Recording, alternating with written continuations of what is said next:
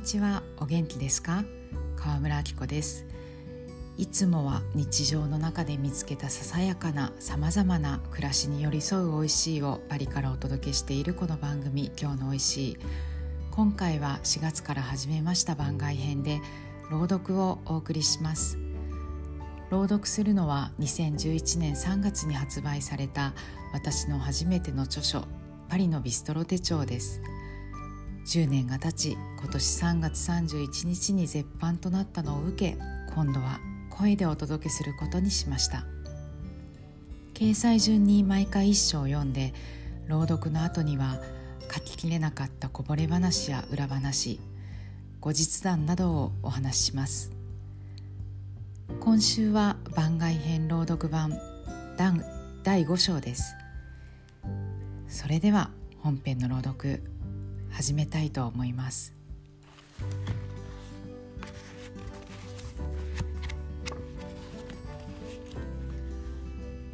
パリのビストロ手帳28ページ。ル・ダンブル。フランスの思い出の味。ル・ダンブルのシェフクリスはイギリス人だ。パリでわざわざイギリス人シェフの店に行く必要はないと思う人もいるだろう。でも食べた後にまたすぐに食べに来たいなと思わせる料理を出す。小さい店の壁に沿って隙間なくテーブルが並び白いクロスがピシッとかかった気持ちの良い空間。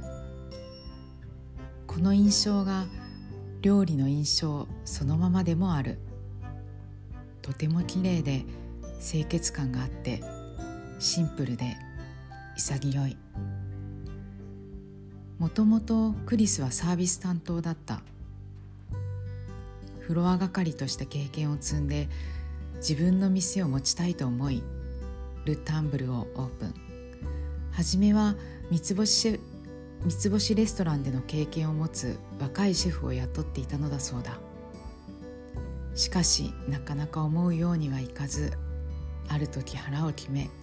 自身がシェフになることにした。料理人としての経験はもちろんゼロ。ただやりたいことは分かっていた。バカンスの思い出の味だ。子供の頃フランスに来ると父親は高速道路に乗らずいつも国道を使った。例えばリヨンの北あたり走りながらたまたま見つけた小さくて古いホテルのレストランで食べたテリーヌが忘れられないほど美味しかったこと。南西部で出会った鴨のコンフィやこってりしたカスレの味。だから彼の作る料理は郷土料理のような伝統的なものが基本にある。だけど重くない。味はしっかりしているが余計なものが加わっていない。体にストレートに入ってくるものだ。いつもメニューにあるポタージュはクリーム仕立てのものでもほんの少しのクリームでだけど物足りなさを感じさせない加減に仕上げてある。牛肉の道具かっこ赤ワインにも肉は柔らかく煮込まれていながらソースはさらっとそしてキリッとした大人っぽい味だ。体は温まるのにすっきりした気さえする。彼の料理には紫キャベツのマリネなど酸味を感じるちょっとしたものを添えてあることが多い。それはビネガーやレモンをよく使うイギリスの味。代表的なフィッシュチップスもそうだがが根底にあるからだろうとは本人の弁。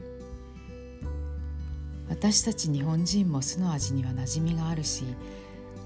イギリス人と日本人でそんな共通項があるとは考えたこともなかったけれどもしかしたらほんの少し加えられたこのイギリステイストがより私がこの店に引きつけられる秘密なのかもしれない。シェフの思い出の味の一つ鴨のコンフィは私が今まで食べた中でこの店のものがナンバーワンだ。楽しみに頼んでも4分の3くらい食べたところで飽きてきたと食べるペースがガクンと落ちるのが常のコンフィ。でもここでは油っぽいと思うこともなくこれが食べたかったという気持ちのまま食べ終えてしまった。方カスレはまだ店で出したことがないそうだ。思い出の味が鮮烈だからかまだうまくできるとは思えないんだという。その素直さと真摯な人柄が料理を通して食べる側の体に伝わるのだろう。直球勝負。そんなお店だ。メモ。シェフがイギリス人なので英語は OK 必ずではないが夜はほぼ毎日に回転させているので19時半から21時半と予約時予約時に限定されることも多い。テーブルの間に全く隙間がなくとても小さな店なので荷物はできるだけ小さい方がいい。最寄りの駅からは徒歩2分ほど。程よいポーションで落ち着いて食事をしたい時に最適。写真キャプション。玉ねぎも使わず茹でたカリフラワーに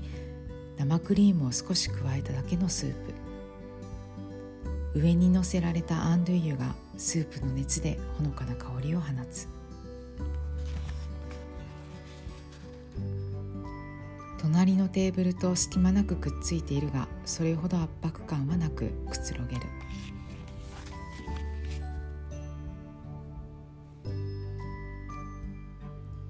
ピレネー地方の黒豚ビゴール種を使ったメイン。噛むごとに肉自体の風味がじわっじわっと感じられる。紫キャベツのマリネと一緒に皮の焼き目が何とも香ばしいタラは本当に潔くオリーブアイオリーブオイルとパセリ身の上に置いた塩だけで調味。玉ねぎとベーコンエスカルゴのタルト。エスカルゴは茹でただけ。甘みが十分引き立つ程度に炒めた玉ねぎにベーコンで塩気を加え南西部アジャンのプルーンを赤ワインとシナモンアニスなどのスパイスで漬けたデザート。これは冬バージョン。夏は白ワインで漬ける。厨房で料理をするのはクリス一人。洗い場担当とフロア係の3人で店を回す。リュクサンブール公園は徒歩5分。サンジェルマンのショッピングエリアにも徒歩15分ほどなのでランチの後にブラブラするのもうってつけのロケーション。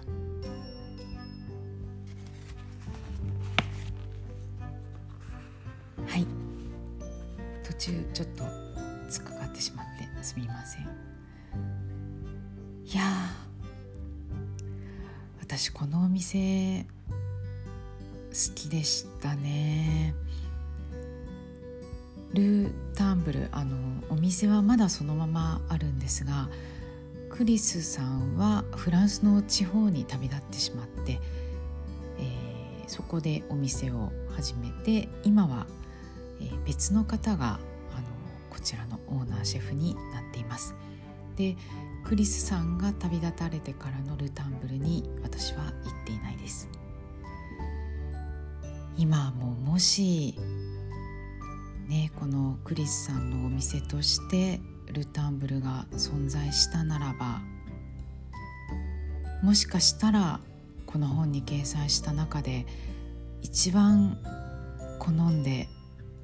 一人でランチに行くお店になっていたかもしれないですね。まだ取材当時はあの私一人で食事をするのがともかく苦手だったのでこのお店に一人で行ったことはなかったと思いますが今の自分でこのお店の風景を思い出すとああ一人で行ったらすごく心地よい時間を過ごせるだろうなと思います。本当にね小さいお店で席数は、えー、24席あったんですけれどもお店に入ってで右側と左側の壁に沿って作り付けのベンチシートでその前に2人用のテーブルが左右6択ずつ並んでいたんですね。その6択の間にほんと隙間はなくて全部びっちりくっついていてだからまあ12人テーブルになってたんですね。で奥のシートに座るにはテーブルを引っ張り出してその隙間から滑り込むっていうスタイルでした。そのびっちりくっついたテーブルにはそれぞれ白いテーブルクラウスがかかっていてですねほんとねそれがとてもここの店を印象づけていました、もし白のクロスがなかったら本当あのー、煮込み料理がココット鍋にドーンと出てきてみんなでシェアするみたいなもっとずっとアットホームな砕けた雰囲気だったんじゃないかなって思います。なんで一番好んで一人で行くお店になってたんじゃなかろうかと思うかというとですねあの記憶の中にあるこの店の空気ってなんかね心持ちを整えてくれる作用があったように思うんです。とても小さなお店でお手洗いもね店内にはなくてこれまたコンパクトな厨房を通り抜けて建物のあの中庭に出る扉が一番奥にあるんであったんですけれどその扉を出るとその横にあのお手洗いがありました。パリはね結構あるんですね。建物の入り口を入って中庭にお手洗いがあるっていうのは。まあそんな具合でしつらえがソフィスティケートされてるとかではなかったんですよ。だけれど多分ねその白いテーブルクロスをかけてお客さんを迎えるっていうのがなんかねあのすごいシェフの心の表れのように感じていました。決してかしこまった雰囲気を作り出しているとかそういうことではなくてシェフにとってのレストランっていうのはああいうふうに人を迎えるところだったんじゃないかななんて思います。温かさがあるからこそよりそこにちゃんと一筋通した凛とした姿勢を感じたというか。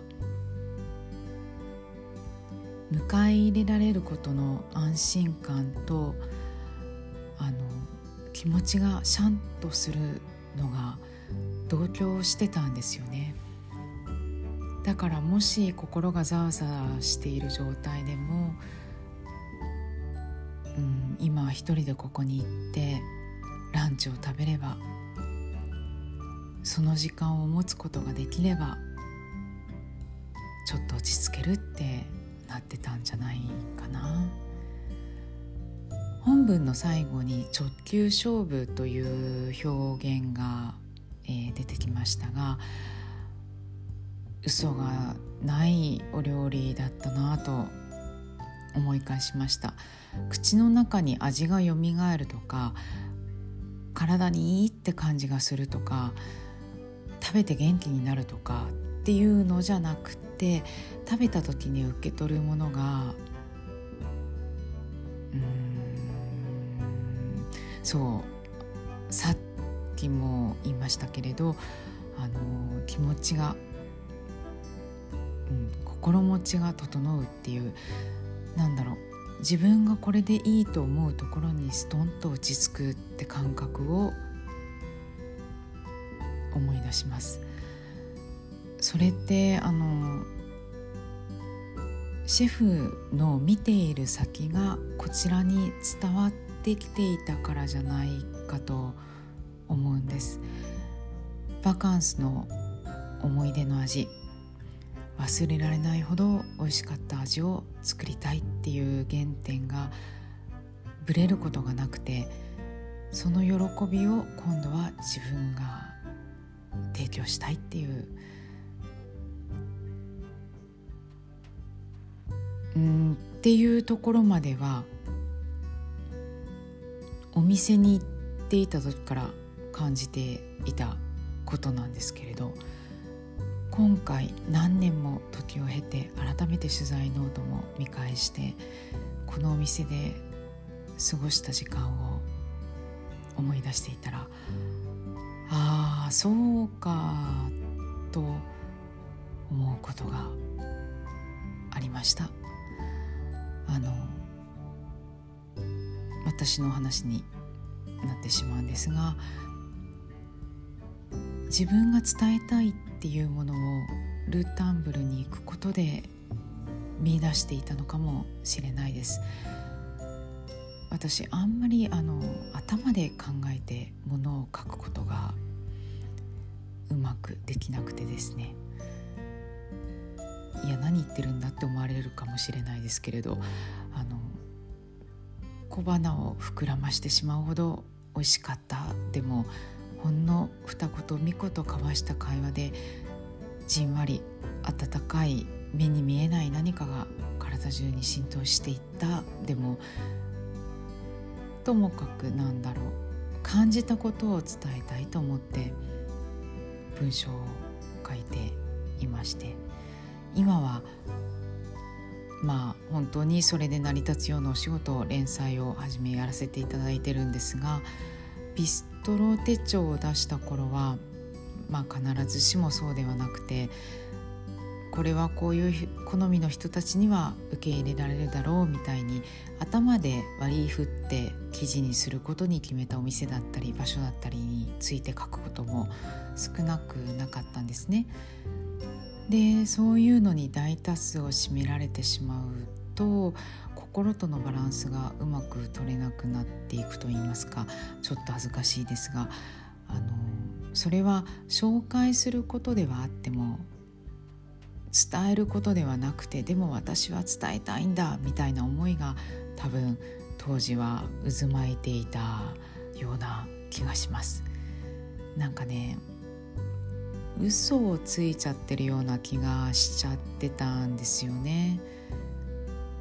その紹介するっていうことに右から左へ流していくような気がしてたというか。でもあの自分が著者での本なら話は別ですが読者にはいろんな思考の方がいて皆が自分の好みと同じでわけではないからもちろん客観的な視点で選んで紹介するっていうことは必要な場合があるわけですけれどそうそれだと私にとっては紹介であって伝えることでは、まあ、ないと思ってたんですね。ルタンブルのクリスさんの料理はただ美味しいんじゃなくて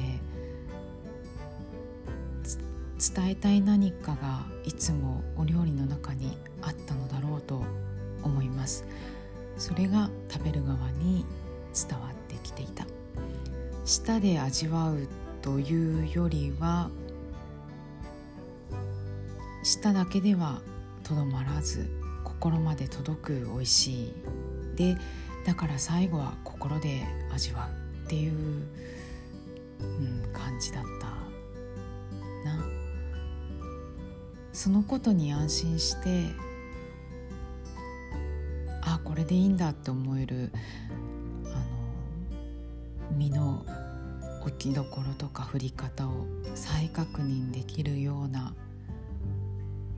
そんな風に感じてたんじゃないかな当時の私は。そう気づくとですね今そんな心持ちになれるお店ってあるかな？このビストロ手帳をもとにネクストステップとして「新パリのビストロ手帳」という連載をフォーブスジャパンで持たせていただいてまああのねこの1年はお休みしているんですがその連載で紹介した本当に実際に何度も足を運んでいるお店を考えてもちょっと背筋を伸ばしてシャンとして自分の見据える先を再確認して前を向く感じになるお店って思いつかないですね。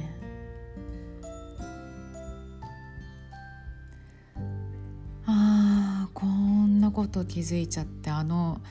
白い nappe がテーブルクロスがかかった小さなお店に行きたくなりますね。この先またそんなお店に出会えることがあったらいいな。その時はお話ししますね。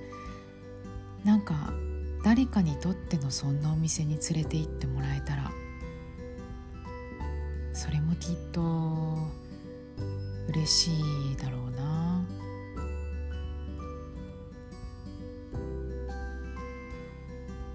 今回の番外編